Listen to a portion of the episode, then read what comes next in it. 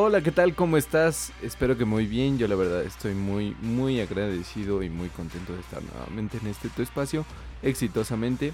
El día de hoy vamos a hablar una fábula corta, un cuento corto acerca del valor. Y no el valor de irme a la calle y pelear o, el valor de, de tener miedo o enfrentar los miedos, sino el valor tuyo como persona. Esto te lo quiero contar ya que esta, esta semana estoy viviendo algo en mi trabajo, algo que eh, por un momento no pensé que fuera a vivir. Eh, alguien ah, por ahí me, me se dio cuenta de cierto valor que tengo para, para su organización, para su equipo. Y pues hay, hay una, una parte muy, muy padre dentro de esta vivencia que ya después te estaré contando.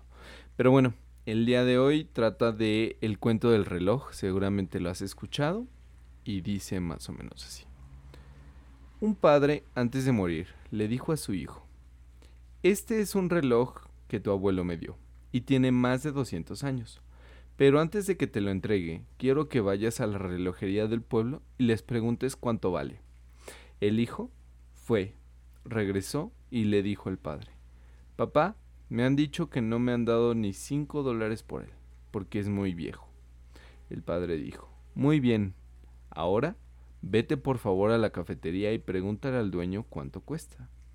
El hijo fue, regresó y le dijo al padre, Papá, me dijo que no me daba ni cinco dólares por él porque no servía para nada.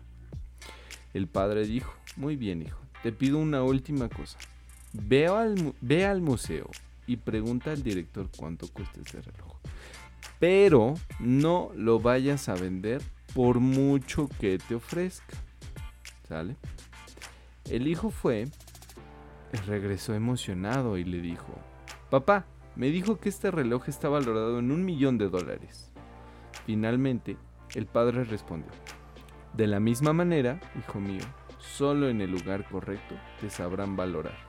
No vayas a un lugar donde no te valoren y si lo haces, no te enfades si así sucede.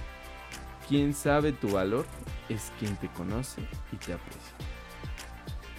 Esto es un cuento muy corto, espero que te haya servido de algo, que te haya ayudado si es que sientes que no te valoran. Puede que estés con la persona equivocada, puede que estés en el lugar equivocado, en el contexto equivocado o en el trabajo equivocado.